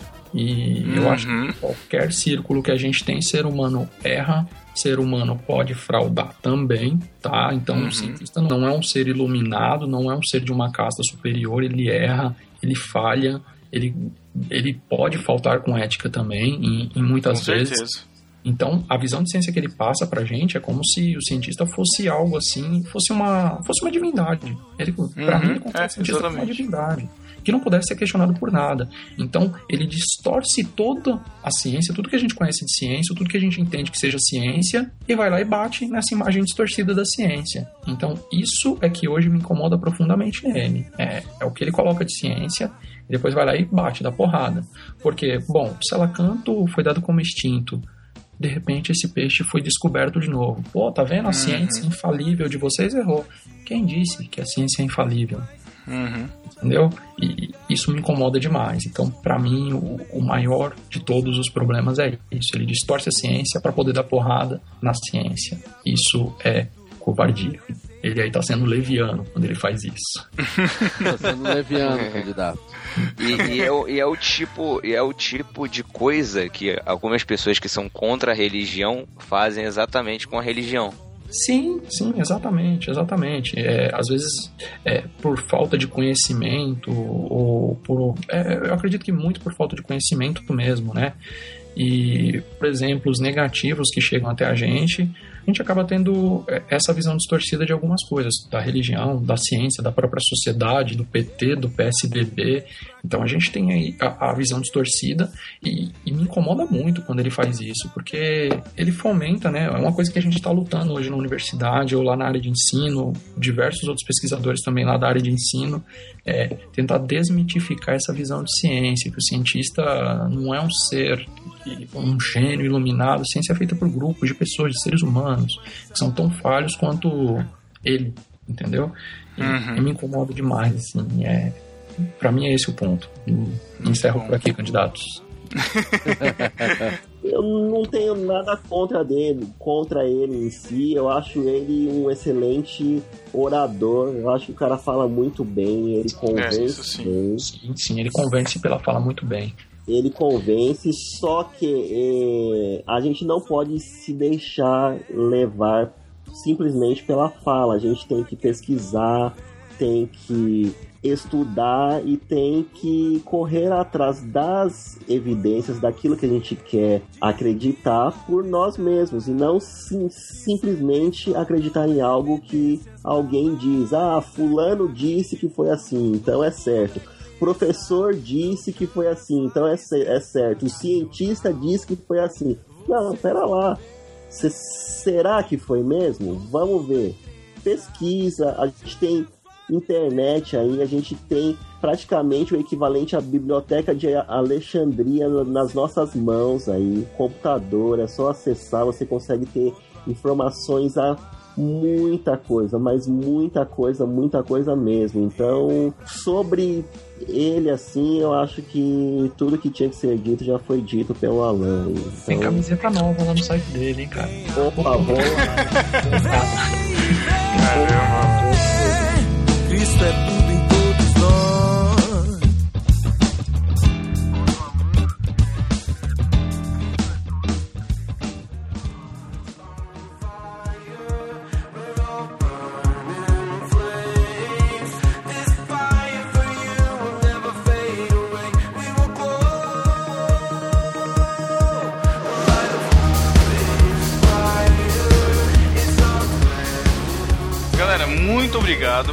terem participado, por terem ajudado a gente nesse Espera aí. podcast. Fala. Deixa eu perguntar. Vocês creem Ah, na lá vem. evolução, então?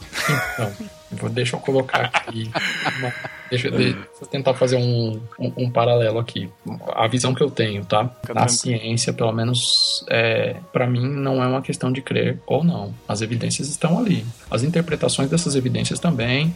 As teorias estão sendo formuladas por conta disso, então é, não acaba sendo uma questão de crer ou não, entende? Quando- a gente coloca em ciência, trabalha dentro de ciência, são fatos que estão sendo ali, sendo observados, aí, aí complica, cara. Mas enfim, de, de, um de uma certa forma, sim, eu acredito. Vou colocar dessa forma, vai. Não, então, eu acredito na evolução. Aliás, eu utilizo ela no meu dia a dia com os experimentos que eu faço e eu acho que eu tenho evidências o suficiente para acreditar que ela existe mesmo. Mas uma coisa que eu queria colocar aqui é que eu acho que uma coisa não exclui outra, viu? Por exemplo, eu acredito na evolução e acredito em Deus também. Eu acho que necessariamente uma coisa não exclui outra, porque Sim. quando você pega toda a história do universo, além pra, para além da origem da, da vida na Terra, você chega na o- origem da vida no universo. E aí quando você chega lá longe, você chega em uma palavra, um conceito que os físicos chamam de singularidade.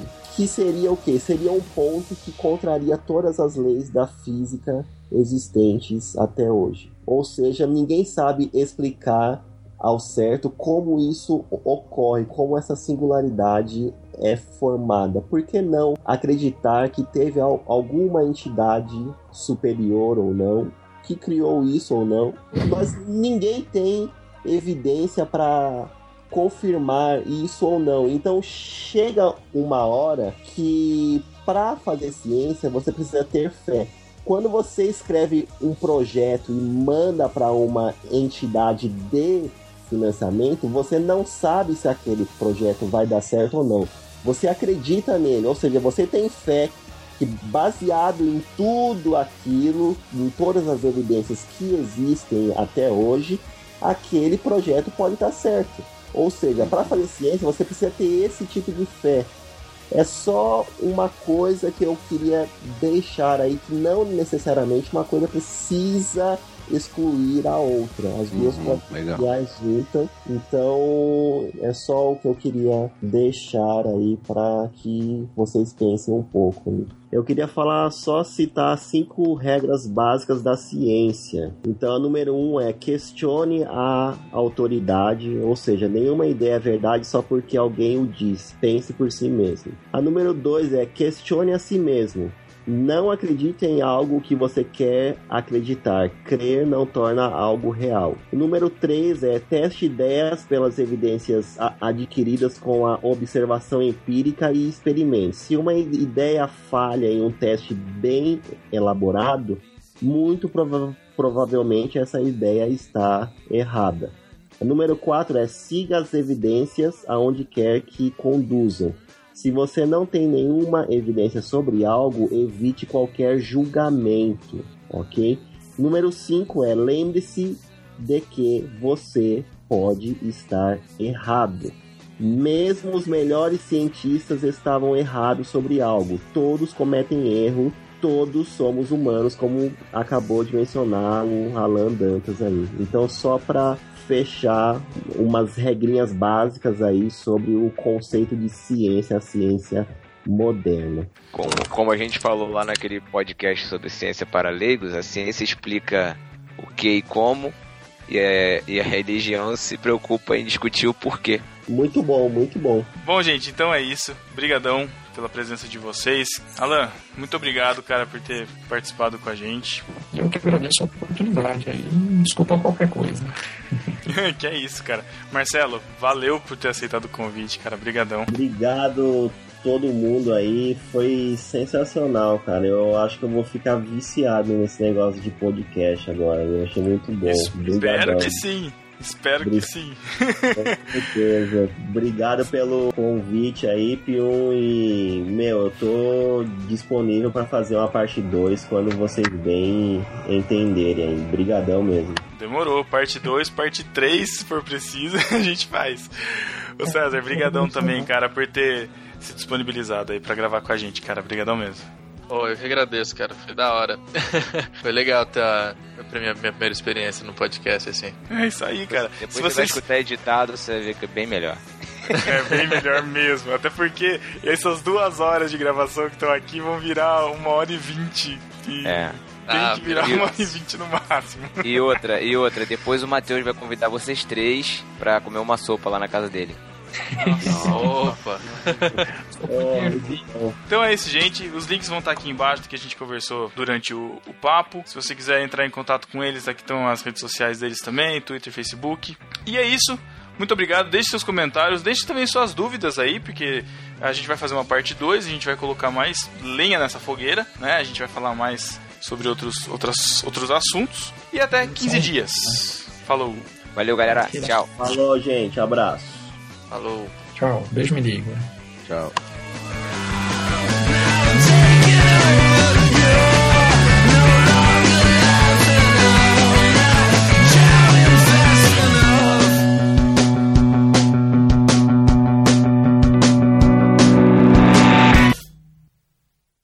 Você não sabe o que é uma epístola? Apresentei a pistola. Isso é uma heresia. Epístola é uma carta. Ouça agora Epístolas e Heresias. Epístolas e Heresias.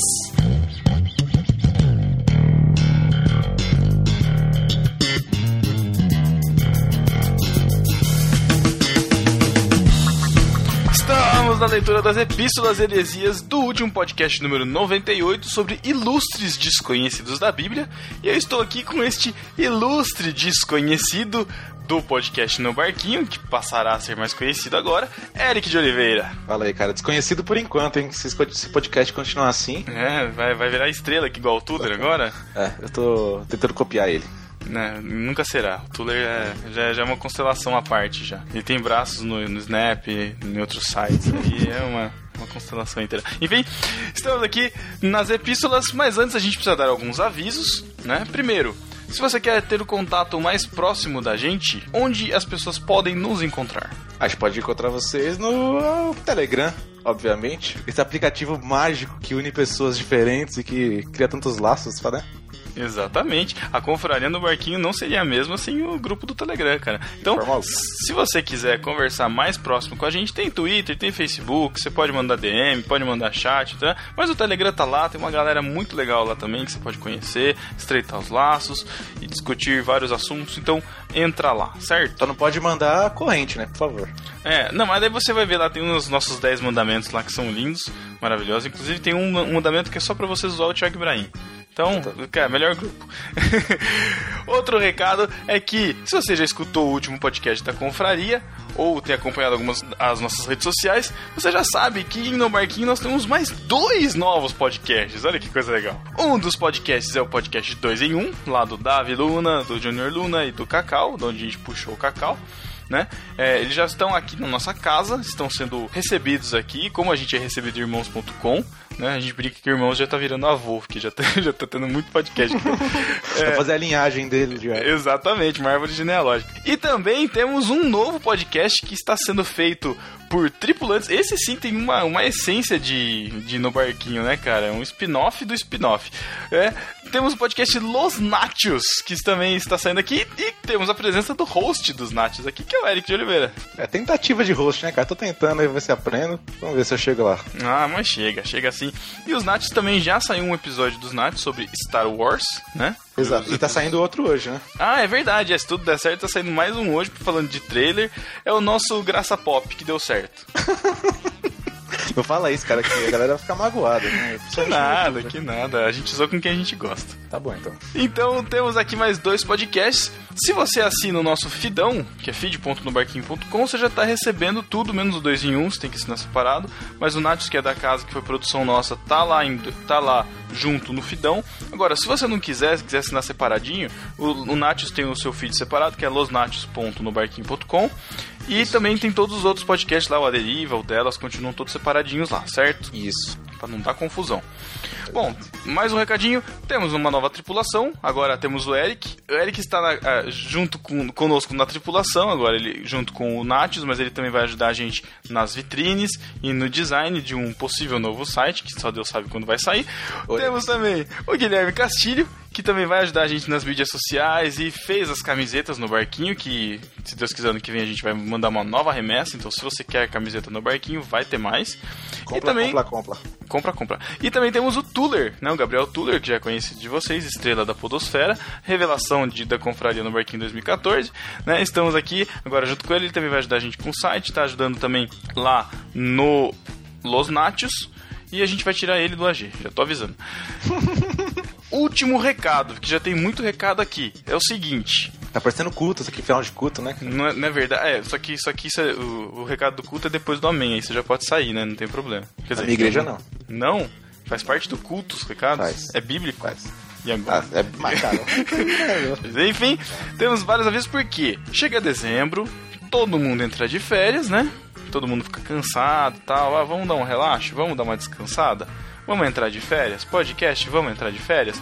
E você que conhece no barquinho, você sabe. Mas se você não conhece, no barquinho não entra de férias em dezembro. Muito pelo contrário, a gente tem quase o dobro de trabalho. Que é a Vocês China dos podcasts, né, cara? É o quê? É a China. Enquanto tá todo mundo de folga, a China tá trabalhando lá no lugar dos outros. Caraca, é o ano novo chinês, né, cara? Já foi o ano novo, a gente continua trabalhando. Muito bom. Não, aqui a gente não parou. Ano passado, por conta dos conteúdos da confraria que a gente gravou, a gente lançou podcast adoidado. Teve podcast quase toda semana. E agora vai ter podcast quase, tipo, dois podcasts por semana, cara. Porque, ó, vamos lá. A gente teve o NB Express. Então faz a sua listinha aí pra você escutar agora no final do ano. Aproveita que você vai tirar recesso aí, ou tá na condução lotada aí, vai ter que trabalhar até tarde aí onde você tá, enfim. Faz a sua Ah, listinha fala aí. isso, cara. Não, fa- não, faz a sua listinha aí, ó. No Barquinho Express, sobre a Confraria 2015, tudo que rolou lá, a gente contou tudo a história lá, desde a história do pneu do SAS até tudo que a gente fez. Foi, tá bem legal. Você vai ficar morrendo de vontade de uma nova confraria. Tem também o podcast 2 em 1, número 70, sobre gratidão, né? Por causa do dia eh, de ações de graças. Eles fizeram um podcast sobre gratidão, tá bem legal, muito maneiro.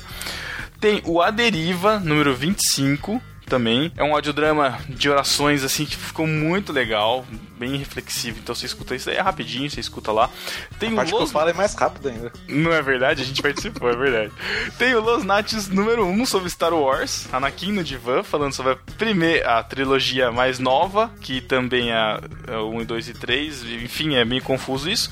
Mas você vai lá, escuta o Los Natios. Depois, o- esses três já saíram. Aí você tá escutando esse podcast hoje, tá? Então, beleza. Aí, na segunda-feira, dia 14, vai sair o Pipoca sobre Star Wars clássico. Daí, na sexta-feira, dia 18, vai sair o delas, número 12, que a gente gravou lá na confraria. Delas ao vivo que a gente gravou.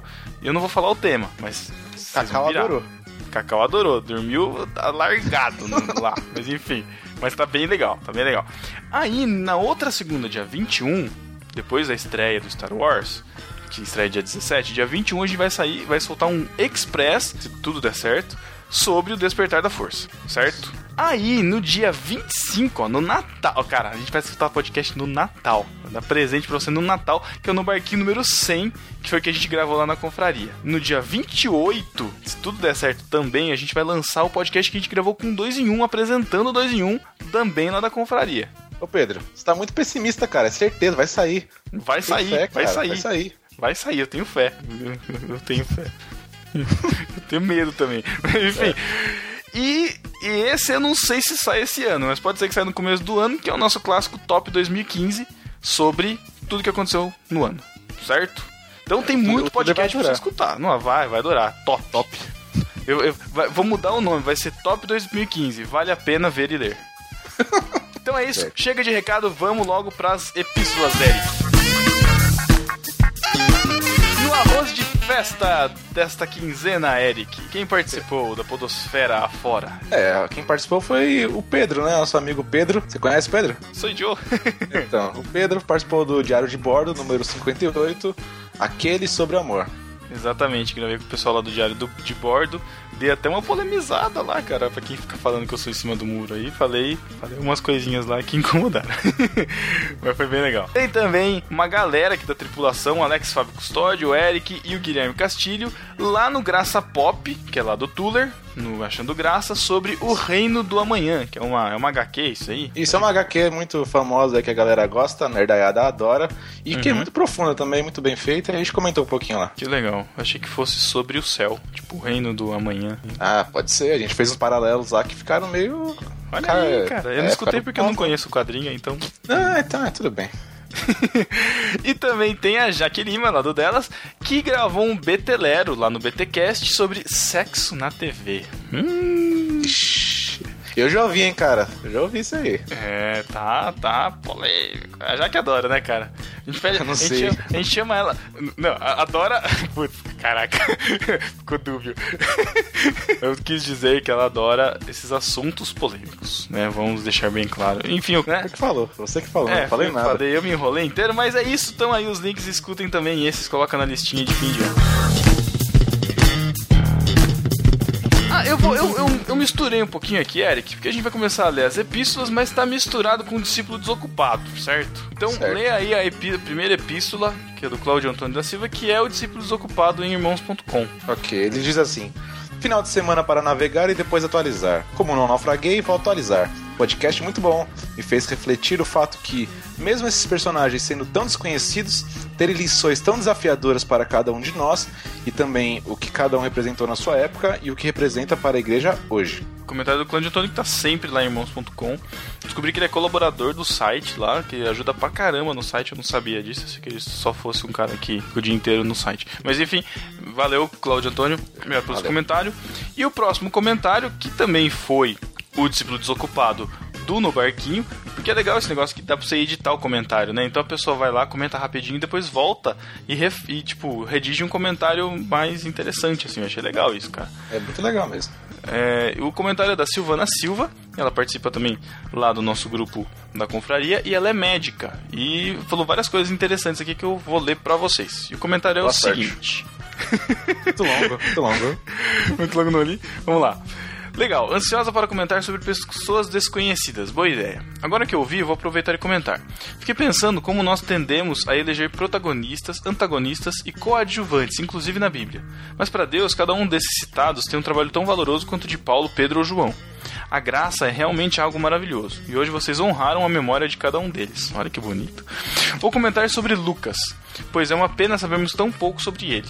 Um médico do século I devia ser alguém muito interessante, porque a medicina como uma ciência física e não como curandeirismo foi organizada por outro grego, Hipócrates de Cos, mais ou menos uns 300 anos antes dele. Claro que um médico nessa época não era como hoje, mas a ideia de observar, procurar causas para as doenças e tratamentos para as mesmas já era uma regra. Formação era muito longa, o aprendizado era de mestre e aprendiz. O que muda ra- radicalmente é que a fisiopatologia não era baseada na teoria dos humores. O corpo humano teria quatro humores: sangue, bile amarela, bile negra e fleugma. Caraca, eu já lembro, lembro disso de algum lugar. Eles rege... Hã? Entendi nada. Ah, já ouviu falar desses humores, fleumático, não sei o que lá, eram umas coisas. Bom, eu já ouvi falar disso. Eles regeriam não somente os processos fisiológicos e também nosso comportamento e personalidade. As doenças seriam manifestações do desequilíbrio deles, e o tratamento era um procedimento que buscava aumentar ou diminuir o volume do humor em questão. Aí valiam emplaços, infusões, chás, tinturas e a famosa sangria. Infelizmente, colocar sanguessugas na galera era modinha naquele tempo.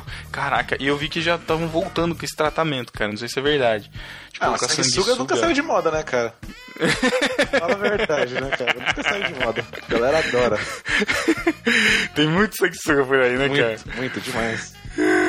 Bom, essas coisas, é claro, já caíram por terra faz tempo. É, no caso a sanguessuga é de. Duvido. do animalzinho, né? Mas enfim, mas ainda influenciam o pensamento coletivo ocidental, isso é verdade. Um exemplo é dizermos que ficamos com gripe porque pegamos um vento, ou que alguém tem temperamento sanguíneo ou fleumático. Imagino o Lucas como um aprendiz, provavelmente, e um cara extremamente observador, detalhista e que não tinha frescura. Médico naquele tempo, caraca, provava urina e tudo para fazer diagnóstico. Hoje em dia, né, não quer atender você se você tiver com uma gripe, né? Nem atestado Exato. quer dar direito. É verdade, cara. É verdade. Aprendam com Lucas, médicos. Enfim, muita gente pra bater papo na eternidade, muita história desconhecida. Parabéns. Pô, Silvana, valeu pelo, pelo e-mail, pelo comentário, muito bom. Muito maneiro mesmo, muito obrigado. Enfim, Eric, estamos chegando no final dessa epístola, que foi um pouquinho curta, porque temos muito a fazer. Exato. Mas estamos chegando naquela sessão que todos esperam ardentemente toda quinzena, certo? Demais, né, cara? Exatamente.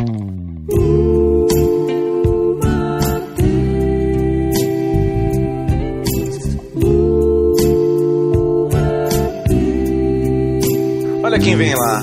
É um avião? É um pássaro? É um Boeing 367 com destino ao amor? É uma locomotiva Maria Fumaça é, esfumaçando carinho pra dar? Não, não é. É o nosso amigo, nosso garoto Matheus, todo romântico, carinhoso, prontinho pra te dar um beijinho. Mateus, para você. Só para você.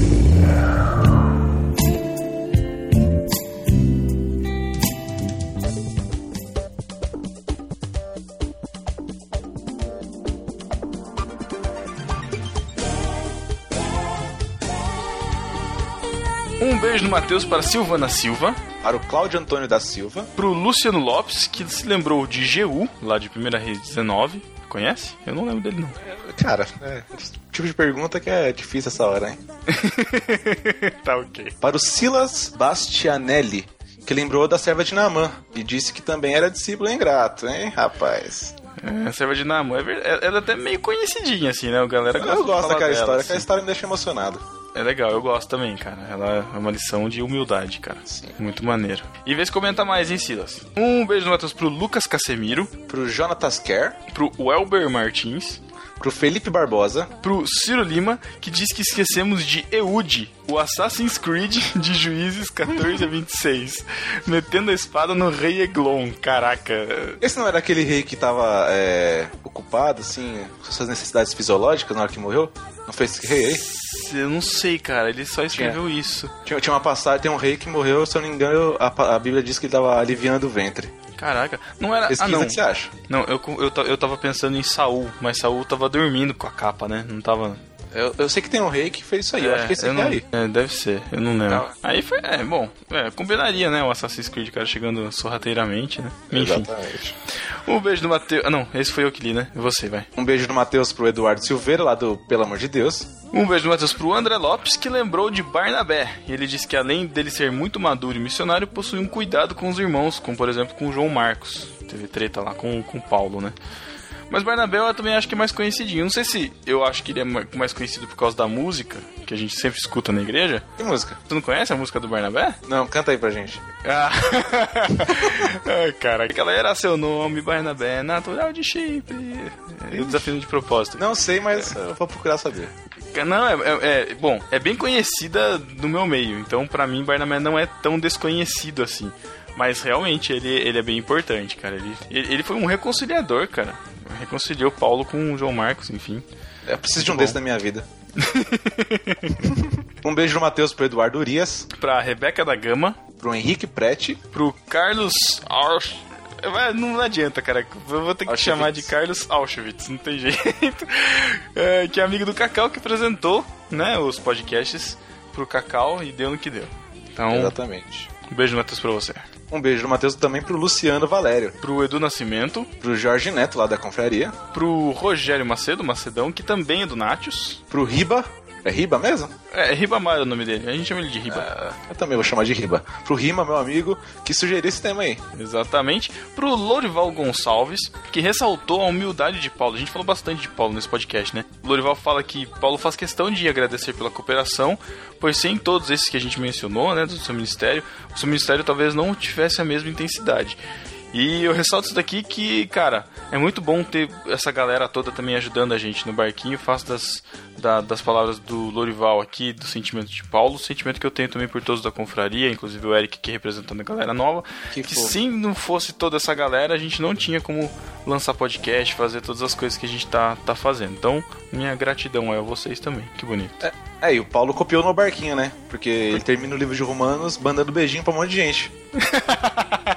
Olha aí, NB Trends, ó. Todo mundo já, já, influenciava já.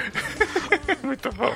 Um beijo do Matheus pra Sara Martins, que participou do episódio aí citado nos comentários. E também beijo do Matheus pro Marcelo Santos, pro Alan Dantas e pro César Coelho, que participaram deste podcast sobre evolução. E pra todos os discípulos ingratos que vão até o nosso feed, até o feed do Barquinho, ouvem, mas não têm a coragem, a pachorra, a pachorra de comentar. Vou te dar um, pelo menos um não gostei. Ouvi não gostei. Exato, cara. Os caras baixam, estão lá na nossa estatística ali a gente não sabe quem é. É, mas há esperança para o ferido, né? Como árvore, plantados, né? Eu não É, sei o eu resto. só- eu sei a música, mas eu, Eu só sei sei que é uma referência bíblica, mas eu vou passar vergonha.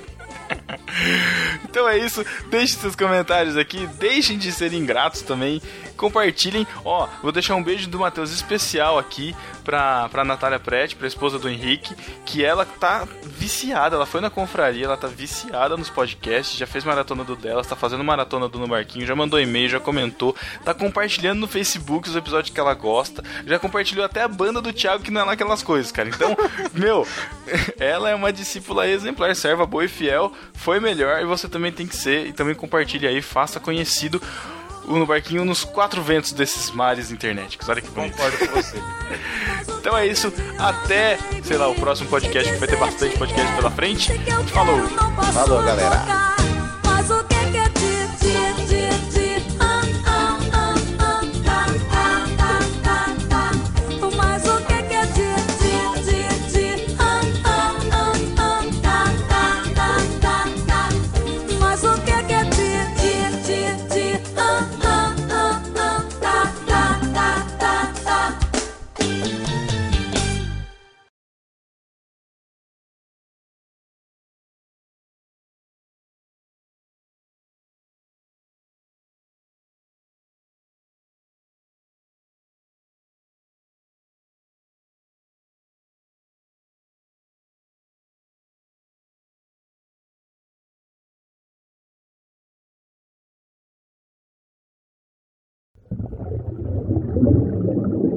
Porque é, todos, todos nós é, fizemos faculdade junto, menos o César, né? menos o Juvena, que era da, da turma do Integral. A gente, eu, o Marcelo e o Alan, a gente fazia a turma do Noturno. E aqui em Botucatu tem a tradição de você botar apelido nas pessoas. Então a gente não se conhece e é muito difícil se chamar pelos nomes. Então o César era o Juvena, o Marcelo era o Margosto e o, Nuen- e, e o Alan era o Nuenche. Então por isso Bom. que a gente, é, a gente ainda tem E isso. qual que era o seu? Pi1. Por gentileza, você quê? pode fazer o Por favor de explicar, Pedro? Porque P1 é o nome que os. Eu não sei onde. É, nunca, nunca sei exatamente essa história. Foi minha irmã que deu o apelido, graças a Deus. Mas dizem que é pernilongo lá no Nordeste. Então eles chamam de P1. Ah, P1, P1, uma coisa assim. Enfim. Olha aí. Ai, olha, quatro Bonito. anos gravando podcast. A É, gente só pois sabe, é. a gente só sabe disso agora, hein, Matheus? vazar. Pra bom, vazar. Um prazer chegando aí, os discípulos vão saber. Vocês não gostam do Adalto igual o Pedro? É isso? Não, calma, calma. Tem, a, a gente vai tentar conversar. Eu gostava. Ele me iludiu, cara. Eu vou... Você já gostou desse cara, velho? Já, tá, velho. O, o, Porra, o, Margosto, o Margosto já foi umas duas ou três palestras dele, né, Eu Marco? também fui, Já fui também. várias. É, então. Então os caras. Comprei camiseta. Eu Mas também tenho camiseta, tinha que eu camiseta dele também. Caramba, tem que te camiseta. Ele vende, cara, camiseta. Haja Eu falando, luz. não, é zoeira. uma- É sério, É. é É sério. sério? O que que Sério? Comprei camiseta, ta- tatuei ele. Jesus. Mentira, é mentira isso aí. Ele tinha, ele tinha uma Não, mas camiseta. camiseta você comprou, cara. Ele tinha uma Não camiseta que tava escrito assim na frente, né? Deus não está, é, Deus não está morto. é, não, Deus está morto, assinado Nietzsche. E aí atrás escrito Nietzsche está morto, assinado Deus. Cara, era muito perigoso andar com o Margosto com essa camiseta do Botucatu, velho. Nego do nada parava o Margosto pronto pra socar o murrão nele já, cara. Eu virava de E costas. e aí o cara via, é, tipo, porque o bagulho tava nas costas, o nego já ia virar uma muqueta nele quando ele via na frente, assim, Nietzsche está morto, assinado Deus, tá ligado? Porra, é, Várias vezes, né, Juveninha? eu tinha até medo, maluco. Pion, Pion, quando você fizer essa e- edição de áudio aí, não tem como Aham. você pôr uma voz, tipo, sei lá, uma voz mais de um ator famoso pra mim, assim, que minha voz, o áudio é Você quer, horrorosa. você quer- você quer voz de homem, Mar? É isso? Voz de homem. Anderson Silva, assim, cara. Nossa.